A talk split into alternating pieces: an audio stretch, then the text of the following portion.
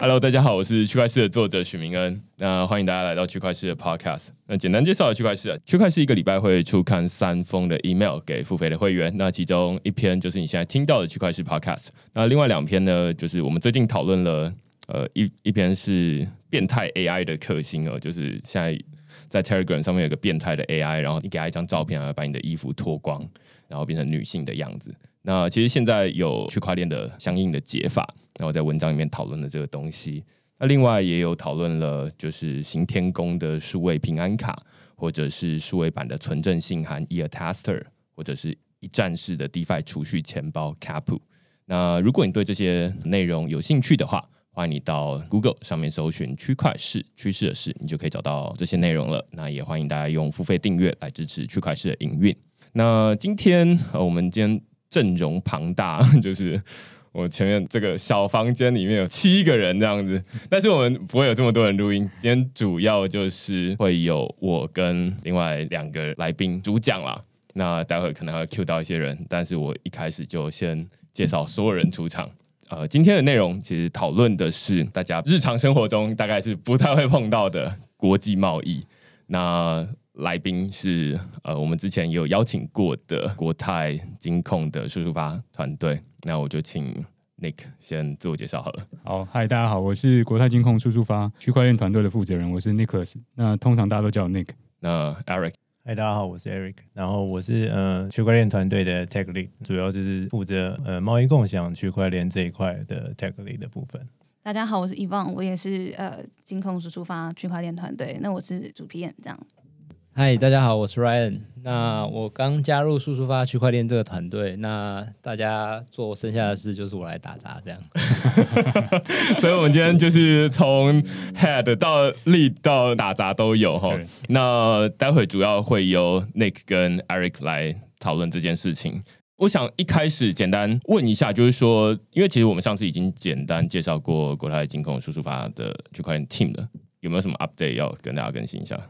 我们在今年呢、啊，因为现在也第四季了，对，所以刚好上个月发表个案子。那我觉得会有更新的内容，就是应该说我们团队建链的那个技术越来越强。对，因为在透过案子上面，等一下你们可以听听看 Eric 的那个现身说法。因为不只是建链啊，建节点，然后 Smart Contract 这些都是基本的。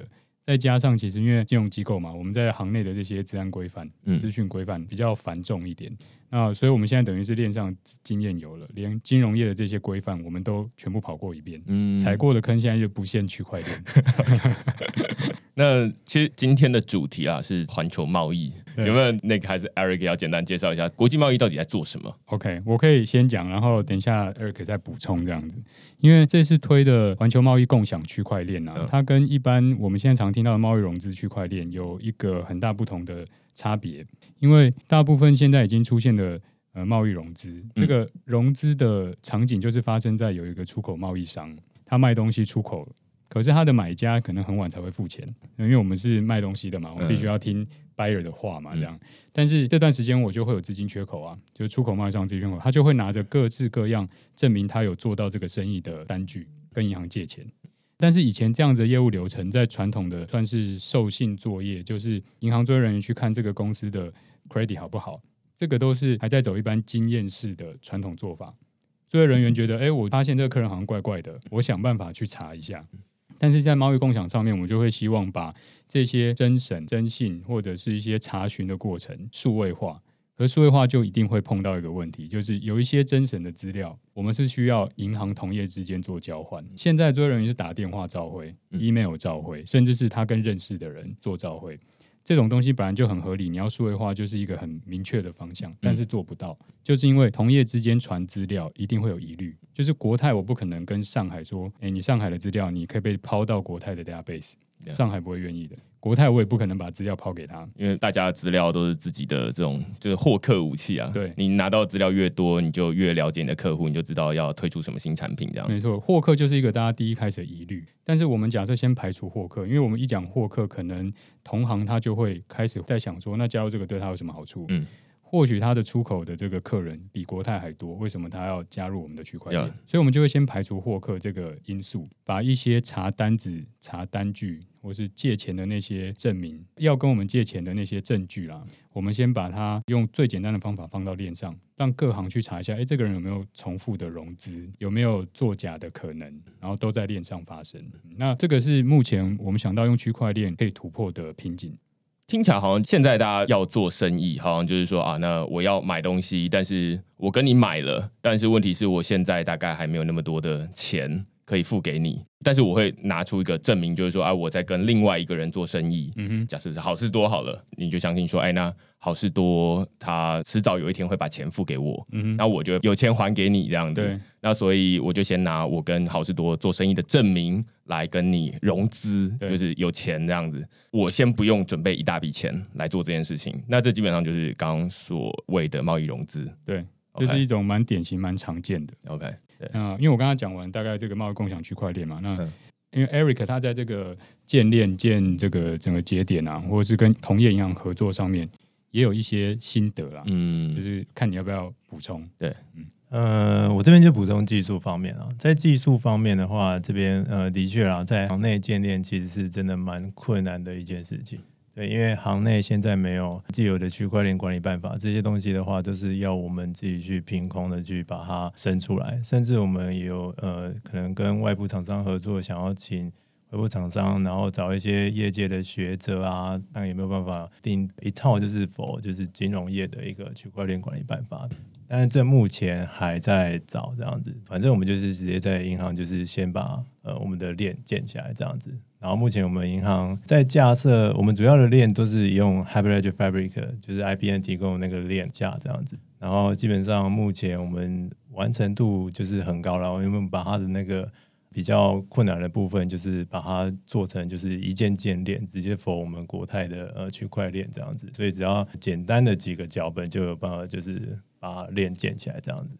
你刚刚有提到，就是区块链管理办法，这到底是什么概念？管理的东西是什么？然后谁被管理？我觉得区块链管理办法包含，例如说行内使用人员的操作的方式，他不能随意的就去做他不该看到的资料的存取。嗯，就跟权限管理，对，权限管理，这个是最简单、最基本，我们会常看到的。再就是因为我们毕竟。呃，区块链城市也会给同行嘛。那同行在用这包城市的时候，当然就是我们也会希望限这个业务的内容去使用这个区块链。嗯，那如果非业务内容你就不要用。如果是你要用，我们可以讨论联盟里面我们来讨论，大家都同意，那我们就加新功能，就是类似这样的管理办法。其实，在尤其台湾，其实全世界都没有了。嗯，那台湾如果我们已经毕竟身为民营的银行，又是台湾第一间号召同业的银行，对，我们就会想要先出一个。算是范本，但是都要经过同业的，比如说 review 啊，嗯、他们同意我们才可以这样实施。嗯、对我自己最想问的是说，这听起来好像是以前银行比较少这种跨银行之间的协作，这可能是以方比较清楚，就是。银行跟银行之间在什么情况会协作？像刚刚那个有说到，就是会打电话问说：“哎，那他跟我借钱，然后他是不是有拿着同样的单据去跟你借一样的钱？那这可能就是一张单据，然后借两笔钱嘛，这就不行。”对，那还有没有什么其他的实物上的经验？对，那其实银行跟银行之间的这种资料交换真的是比较少见的。就像刚才提到，这些资料对银行来说都非常珍贵，所以通常在做这样的资料交换，都是唯有例如像 JCIT 这种廉政的机构来进行。那像廉政这种半官方机构，其实大概都是因为有相关的法令规定，所以各个银行他们之间必须要传送怎么样的资料到这样的一个中心化平台。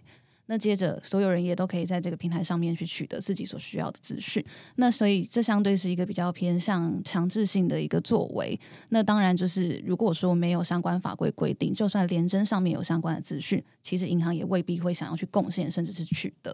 那今天，其实我觉得区块链比较大的突破是在于说，它真的是以银行自己本身的一个痛点，然后大家去寻找一个可以做到一个不同管道的一个资料交换形式。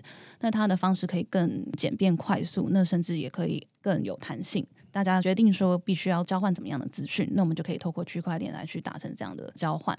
那补充刚才有提到这个管理办法部分，因为其实谈到说那一个平台它可以有这样的弹性跟可能效率好了，那它当然势必我们必须要去防范很多的问题，不论是组织成员他们的权限到哪里，那怎么样的情况下我们才可以去更新这个区块链平台的功能，以及就是未来在做一些跟版的时候的一些状况，那乃至于说我们也要管理说这些未来新的成员加入或旧的成员退出，那这些凭证或者是相关的权限的管理，这些都是一个蛮大的 issue，而且都是需要所有的银行联盟的成员都必须要同意。所以我觉得这个管理办法难度不只是因为它前面没有太多的经验可循，还有你必须要去 handle 所有的相关的 party 的想法。听起来好像蛮有趣的。你刚刚提到就是联征中心跟这个区块链平台，我觉得这是一个很好的对照啦。就是说，一部分是联征中心，就是政府规定，就是说啊，大家要把一些资料丢过去，然后事后大家可以方便查证。那但是区块链就反而不是一个有一个政府的中央单位跳出来说，哎，那你们强制通通都把资料拿过来我这边看，然后方便大家协作。反而是一间银行国泰金控跳出来，就是说啊，那我们来做一个区块链，那比较像是说 B to B 的协作这样子，那只是没有 G 就没有 government 跳出来 handle 这件事情。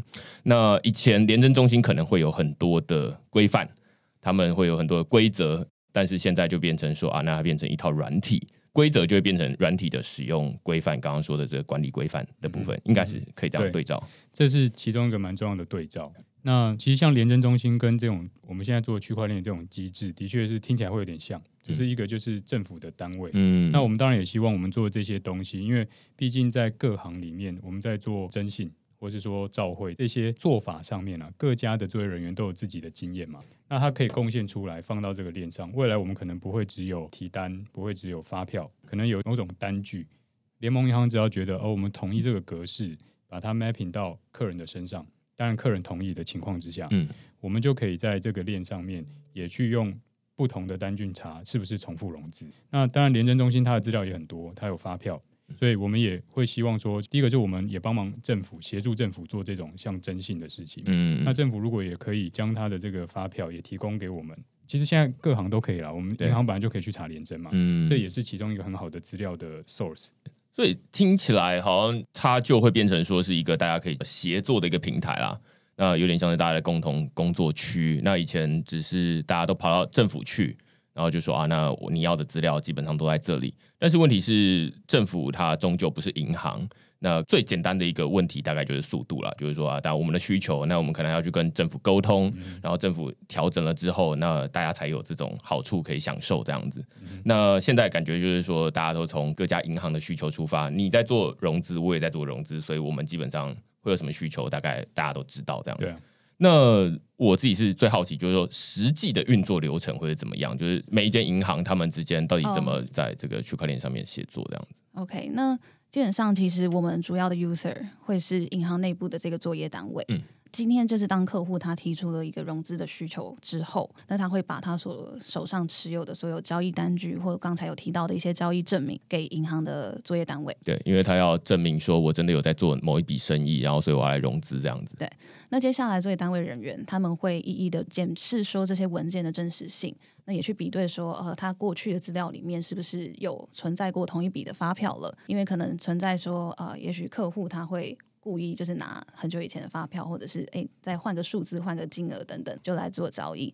所以作业单位他们其实，在这一块上面会很小心去检视内部的资料。嗯、那当然，他也会从外部的资料，比如说刚才有提到，客户可能需要提供我们海运的提单来去佐证这笔交易。那他也会到海运公司的网站上面去确认说，哎，应该真的有这个提单。银行要去海运公司的站上面去确认这样。对，OK。所以接下来这样交互比对之后。呃，先讲这个是指传统的流程。嗯、那呃，使用者他们可能在这个方面上，呃，确认都没有问题，他就直接进到拨款的动作。那在这个平台之上，其实前面这个流程并不改变，但多了一个层面是，因为在这个区块链平台上是有各个银行去加入的。因为我们曾经也碰过，说一个客户他会拿同样的文件在不同间的银行做融资交易，所以接下来如果说这个客户在国泰石化银行交付了这份交易文件。那我们的作业人员，他将这笔交易文件资讯放在平台上，当然也是加密过后的资讯。接下来这个平台，我们在联盟之间去查询说，这样的交易文件是不是已经被其他银行融资过了？所以如果我们查询到说，诶，账本上面其实已经存在过相关的交易文件，那理论上应该可能已经被 maybe 上海银行融资过了。对，那国泰石化就不用再进行这个融资服务，嗯、因为这个对银行来说已经是一个有风险的事情。对，因为已经发生了重复融资的状况。Okay.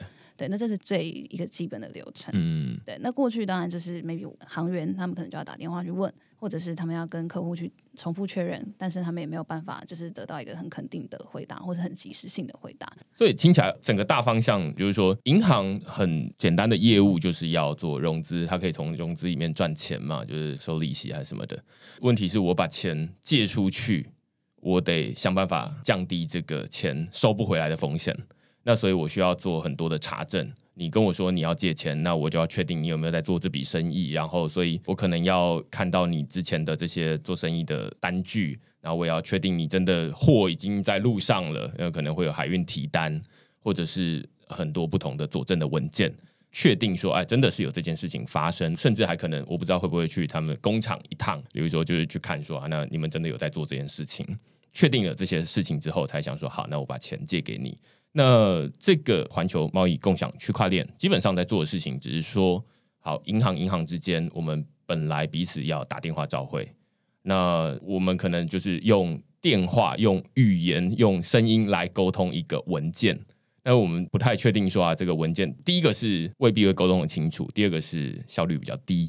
那现在看起来就是说，好，那大家都把文件放上链，那有一个简单的共同的加密方式。那所以你把它放上链之后，哎，那我同样的加密方式放上去，就会发现，哎，conflict 或者是一样重复。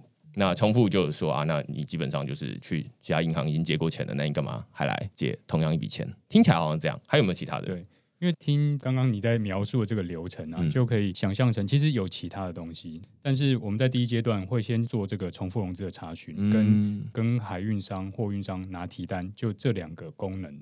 但是因为像这种功能的源头起源很简单，就是我们想要帮这个流程做数位化，但是发现数位化呢就碰到交换资料的问题，所以我们只要碰到想数位化又没有办法跟同业之间拿资料，就会推区块链出来。嗯，所以其实还有非常多这样的业务。那当然这讲出来就是一个。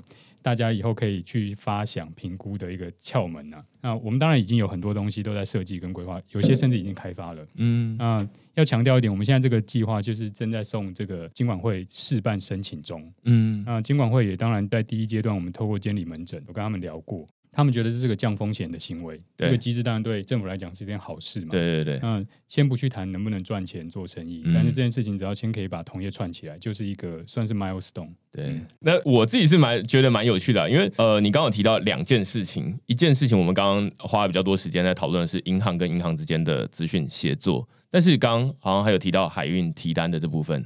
换句话说，如果这些每一个资讯都要串上来的话，你最大的瓶颈或者是困难处，就是一个一个说服大家说，哎，那这里有个区块链，嗯哼，然后你要把资料放上来，错。啊，你可以加密，我看不到，嗯哼。但是他们未必知道区块链是什么，我其实不知道这中间有没有什么样的心路历程。心路历程，我觉得出去谈这件事情，就像你刚刚讲的，真的是蛮辛苦的啊。因为同业之间一开始也不太能接受这样的概念，他就觉得那这个概念也是说我把资料丢到你国泰平台嘛，但是我们就要一直解释这不是。这丢到你自己家，因为我们现在区块链城市都是安装在各家的机房里面嘛，嗯，没有一个中心化的或是云端平台。那等到他们可以接受，那我们再去跟资料源，例如说海运商谈，他也会觉得，哦，OK 啊，我把那个 bill of lading 就是货运单给你们银行业，本来就是常常会听到货运的客人要拿提单出来嘛，现在是银行直接跟货运商拿的。那这件事情，他也会觉得可以，我们可以参与这个数位转型，但是后面的发想还会有新的合作、新的商机，那就要跟他们先大概聊一下。了解，这就是商业层面的这些谈合作。那除了商业层面之外，我觉得对于技术的串接，它很多东西就是个苦工。那我觉得这个 Eric 应该是有蛮多 抱怨想要讲，你很苦，对不对？是真的蛮苦的，不过刚刚提到的那个呃货运单据的部分，其实最完美的串接就是在海运啊那些地方的话，也建置像区块链这样的节点的话，是最完美的啦。嗯，因为这样子的话，就是呃他不会有疑虑，就是说他要把资料，然后透过我们国泰的 API 直接 pass 进来，可能对他来讲会有一种呃摩擦力存在，因为觉得要把资料丢到对方的家里面，怪怪的。对，对，所以理论上他们那边也建制节点的话，呃，由他们去做一些呃像是客户的一些审核，如果通过的话，那就是呃允许上链，这样子可能会对大家会比较好一点，对这个区块链的生态发展也会比较健康一点，这样。你这么一说，我刚突然脑袋里面有一个画面，但是现在录 podcast 画不出来了。就是我尽可能描述一下，就是说，本来大家都是把资料给中间的那个政府机构，它可能是联征中心，可能是任何的政府单位。换句话说，它是一个，你可以想象，银行都在周边，它围绕，或者是这个货运提单等等的。那基本上就是把资料集中到这边来，那大家要去拿，就从中间再拿回来。那这个区块链比较不一样的地方是，OK，那每一个人都是一个节点，换句话说，大家就是一个互相可以互联的地方。大家不需要先把资料交给中间，而是说啊，那我们现在先彼此互相独立，然后我们就有一套城市可以彼此互通。嗯，那所以大家是比较扁平的，没有说啊，大家先把作业交给老师，然后老师再把作业改完之后再发给学生，没有这样的事情，而是说啊，那大家互相改作业。然后改完了之后啊，那你改完了，我也承认你的东西。那 Eric 刚刚说的是说，现在海运那边还没有自己建一个节点，但是至少银行那边各自都是一个节点。目前所有的银行都是会有一个节点存在。OK，所以这跟以前最大的不一样是说，原本客户，例如说某一间企业，他要融资，他就要自己去找银行，然后说我要融资，然后银行就说，那你的货运提单嘞？那他就要自己再跑去找货运提单，就是说啊，那我要申请这个东西，然后我再手动的自己舟车劳顿，然后再把它拿过去到给银行。那但是现在的做法就是说，那银行跟货运有一个数位的方式，就是他们彼此之间可以互通。那某种程度只是说我授权，就是说我把这个会员提单授权给银行，那银行就可以直接拿到，那彼此之间就不用我再拿个纸本在那边跑来跑去，而是彼此就有一个数位的管道。谈到资料分享啊，其实我特别想讲的是，之前明恩有分享过一个上帝视角，哦、在判断什么时候用区块链。对，就明恩有提到说要先做到数位化，那接下来要做去中心化。那这边常常需要跟大家分享或是教导，不管是同业啊，还是同事们，还有所有操作的人员，都是说资料不是说直接串接，这是最简单的方法。但我们真正要实现的是去中心化，才能把各个资讯孤岛串联起来，变成同业之间的协作。所以我们常常就要告诉大家，中心化跟去中心化平台的差异在哪里？那这才是我们建立起这个贸易共享区块链这个平台最主要的目标啊。所以在这中间，资料串接的苦工啊，就包含要先从最基本的观念开始讲起。那为什么我们会这样设计这个平台？可能讲了很多次，那发现大家的观念还不一定全然正确，对对？那这一步一步走来，都是花了蛮多力气在教育大家，然后跟大家沟通更多的观念。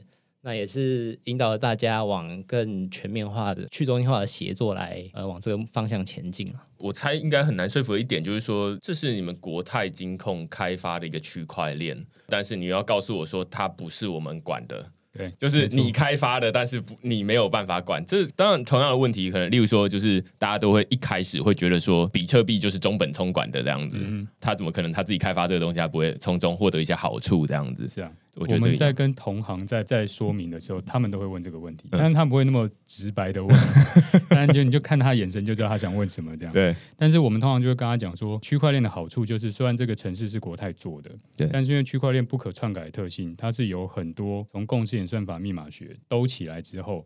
达成就是它自动化的不可篡改，也就是我国泰做的城市，我也不能去动链上的资料。嗯，所以你们同行在放资料上来的时候，就你们放什么就是什么。如果说你们会怀疑是国泰在管这个平台，那其实国泰你们可以想象成，我有权利去改动那个 database 的东西吗？是改不动的，因为别人的资料会把我盖回来嘛。所以我们就会花一些时间，在每次跟银行说明的时候，前面会大概花个几分钟讲一下区块链的概念。嗯，虽然也会有数位金融单位的人出来，如果他们对区块链研究比较深，他们会再继续问。那我觉得问的越深，他们就会越了解为什么区块链没有一个中心化的管理者。嗯，我觉得这个问题还算好解决。因为我觉得这。看起来就是一个整件事情的最大创新之处啊，就是说从中心化的做法变到去中心化来。那去中心化当然就没有说啊，那中间的这个单位的管理规范，而反而就会变成说有点像是国小在定班规一样，就是啊，不，你提一个条件出来，然后大家举手表决这样子，听起来好像这样。但是我不知道现在到底有没有什么初步的管理规范可以让大家去 follow。分享一下，对不对？管理规范，我觉得可以想象成一般大公司或是银行业，我们的那些资讯的系统，比如说资讯人员，他基本上在管理资讯系统的时候，他其实是有那个能力去做 database 的存取，但是我们不能让资讯人员去这样做，对，那是都客户机密嘛。嗯，而他其实真的想要做坏事，他做得到，不限金融业啊，科技公司也是一样。对。那在区块链上面也是一样，你那个链上的资料，你真的想方设法去偷偷的存取哦，你可能做得到。但是第一个，我们就是从跟这个资讯人员之间的合约契约要讲明白嘛。再来就是可以 access 的那个权限，其实也有一套很好的机制。嗯、防火墙那些，我觉得都是最基本的。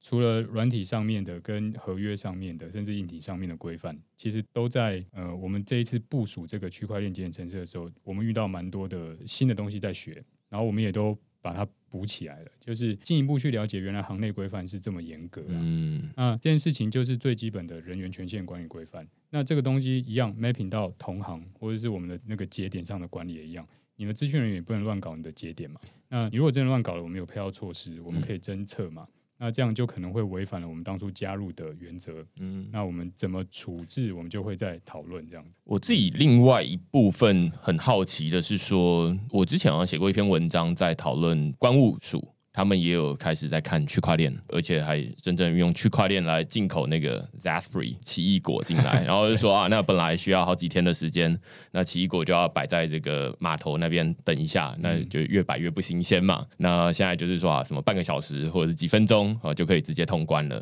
那其实政府也有在做这种区块链的应用，那银行之间也有这种区块链的协作。嗯哼，那彼此之间到底能怎么串起来，还是说这是完全两个独立的事情？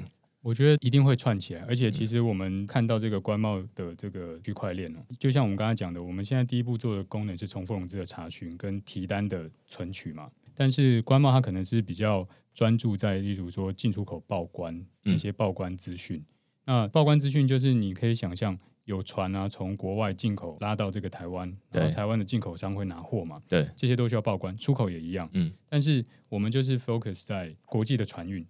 跟单一的关或或者是码头港口不太一样，所以我们也会很希望跟关贸可以合作。那关贸其实对我们来说，从我们的角度看，它会是一个很重要的 data source 资料源。那因为区块链上面就是我们除了有同行的资料、船商的资料。势必还要有关码头，或者是跟主管机关比较类似的这种资料上到链来，我们其实对于作业人员判断会更有价值。其实我们很早之前有跟官贸有谈过，有没有这样子的合作可能性？对，那因为其实现在银行也有跟官贸有一些合作，那这个合作方式比较偏向于资本的，或者是这种比较传统的 PDF 或 email 方式去做合作。那在进一步谈到区块链合作的时候，其实还有待突破的地方是。关贸他们这边的资料，也就是有没有办法做到更数位化方式，比如说是用 API 或者是用其他的方式上到区块链等等，这个其实都还在讨论当中啊。对，对，那我讲直白点，也许官茂也有自己的野心，想要做一些事情，但是在金融业里面，其实我们现在在筹建的这个区块链，它比较特殊的性质，是因为我们是以金融行业为出发点，那相对也是以金融业者他们自己本身的痛点出发。那这一块，其实我觉得我们在解决不一样的问题。嗯，希望就是未来有机会可以合作。我自己是觉得蛮有趣的，是因为整件事情，如果我们要从银行的角度出发的话，就是说我借钱出去，然后我想办法降低风险。那降低风险的最简单的方式，不外乎就是拿到越多资料，我就越能够确定这笔交易是真的有发生，而且它可能是风险很低或者是很高。嗯。那无论高或低，我都可以做不同资金的掌控这样子。但是最怕的就是我没有资料。那刚刚我们提到，就是说官贸，官贸它全名应该叫官贸资讯网络之类的，然后。它是一个半官股的公司，嗯、这间公司掌握了全台湾进出关的贸易资料、报关的资讯，它至少掌握八九成。那同时，大家的什么报税系统也是他们开发的这样子。啊、他们其实真的开发蛮多系统的。对对对，所以它基本上你可以把它想象成就是台湾政府的外包软体公司啊。嗯哼，对不对？那他们就是专门在开发台湾政府呃很多不同的软体。那当然，他们在最近这两三年也非常积极的在发展区块链。那他们最简单的做法就是说啊，那我们去跟例如说纽西兰的海关合作。关贸代表的是说啊，我们持有台湾的进出关的贸易资料，那我们再跟纽西兰、再跟泰国串在一起，那我们就可以知道说啊，那你那边出来了，中间我们未必有串到船运。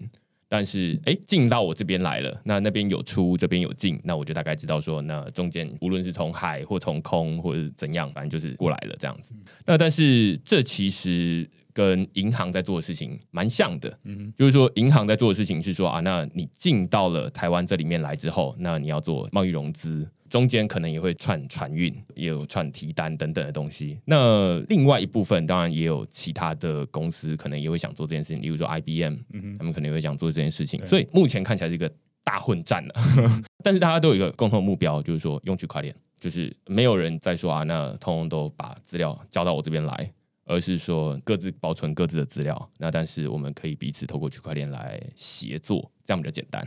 对啊。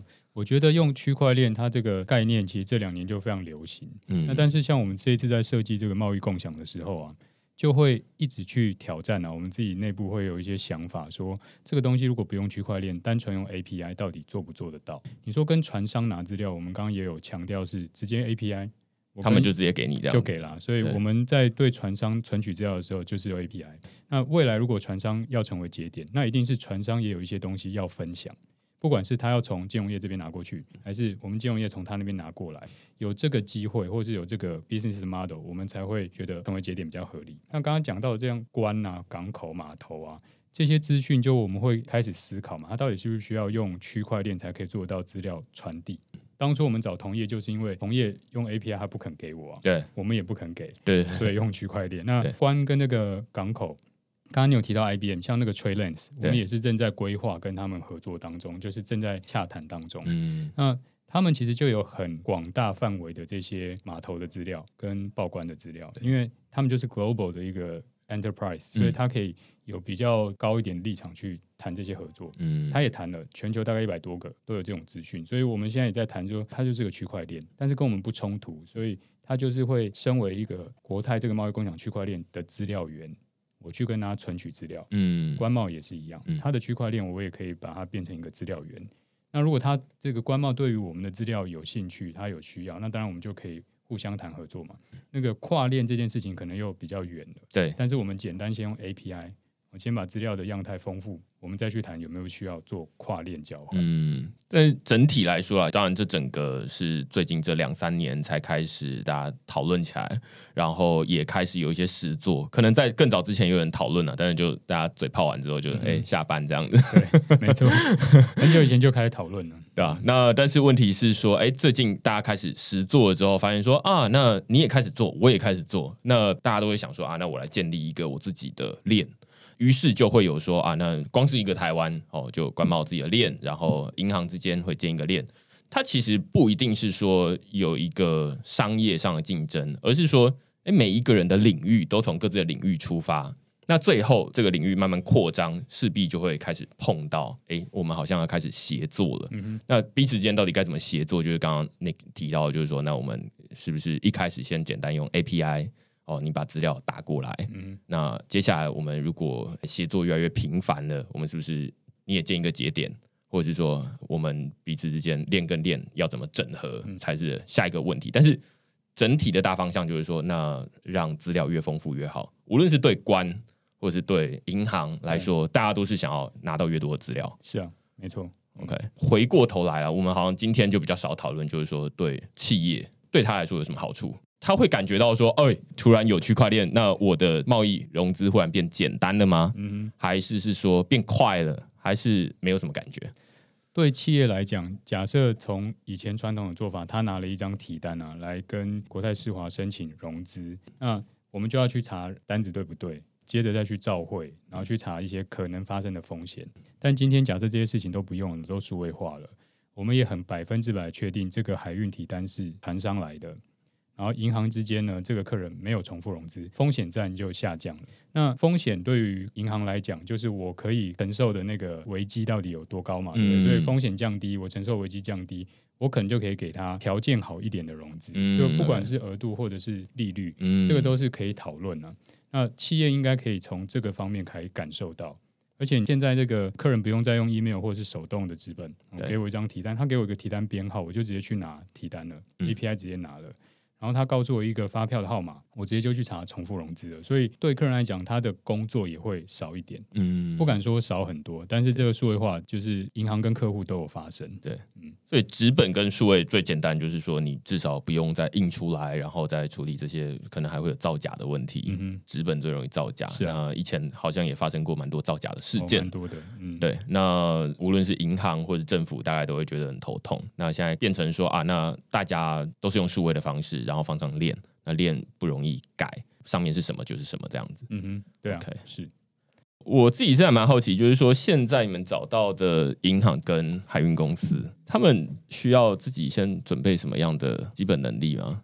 嗯，其实这一部分我们都帮他们想好了啦，就是基本上呃，我们直接过去，然后可能稍微指导一下，他就有办法就是把他的链起起来了，很简单的一个按键就可以了。所以其实他不太需要特别说啊什么专业的知识，或者是添购一堆设备，完全不需要添购设备。新机器啊，新机器、新的 VM server 可能会需要，除非他们自己内部的那个资讯规范是可以允许用旧机器来放区块链。但是就像你刚才讲的，其实他们真的完全不需要去重新找一批，比如说懂区块链的人，因为我们程式都写好了，而且是完全开放没封装。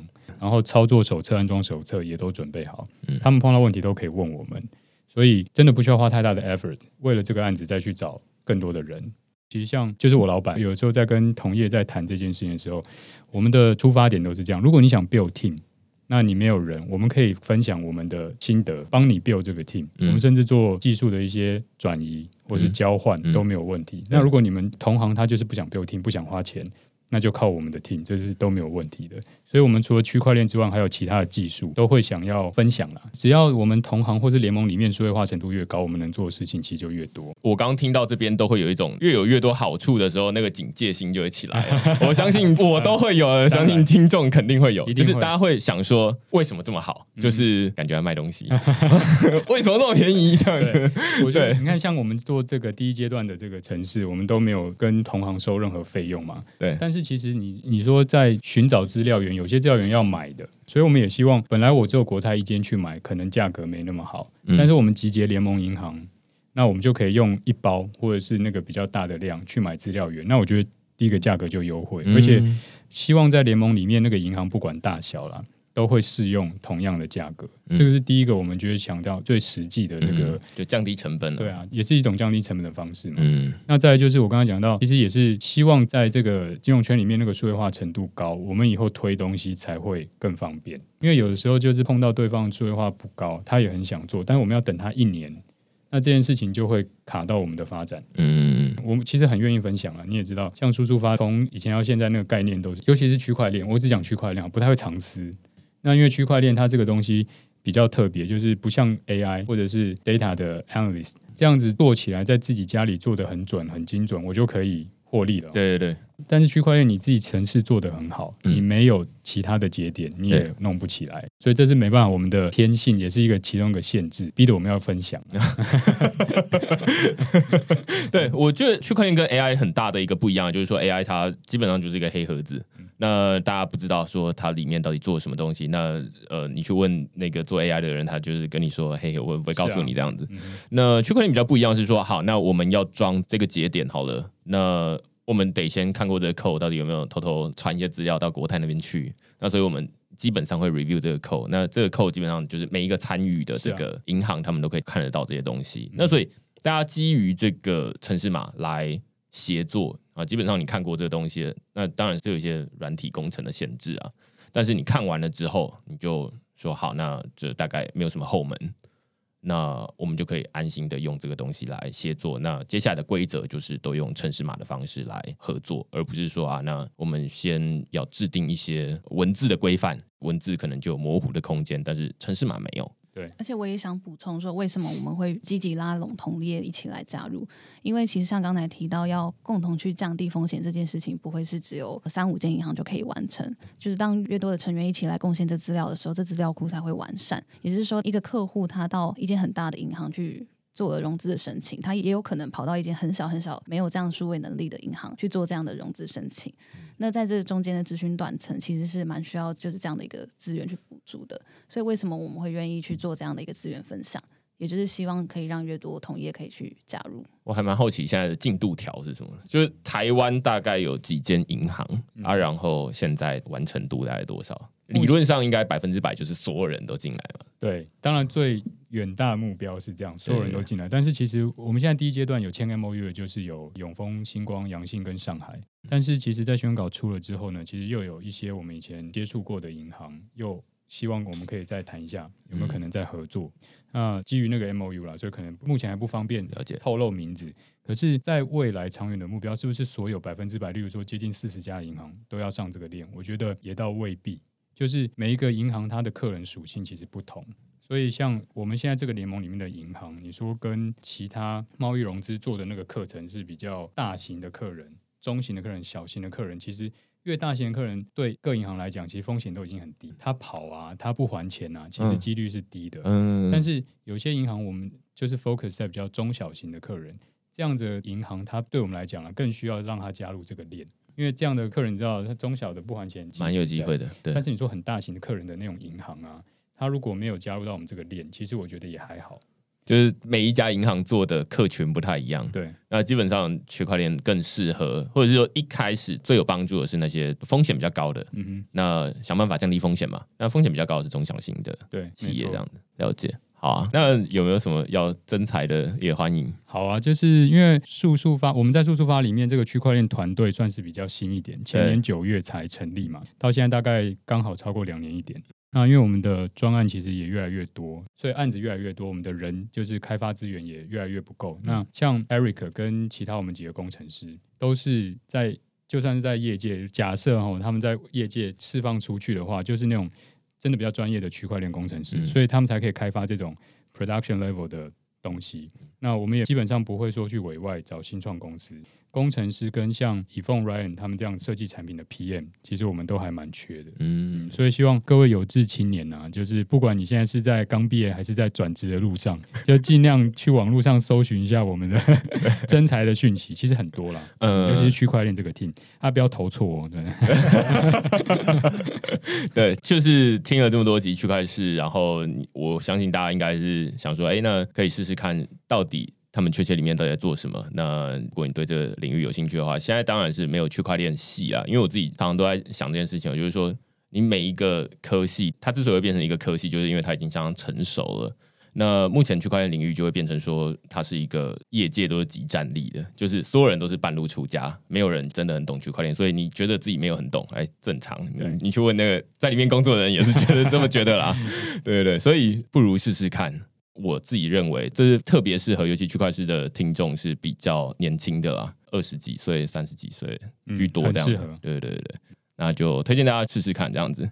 好，那今天非常谢谢，就是国泰金控速速发区块链 team 来这边分享这些事情。那这一篇之所以我没有写在文章里面啊，一部分是因为我真的很不懂，然后另外一部分是写完了之后，大家就是会觉得没什么感觉，就是。那、啊、我就赔的是银行，顶多是我公司，对，对不对？嗯、那也不会是我啊。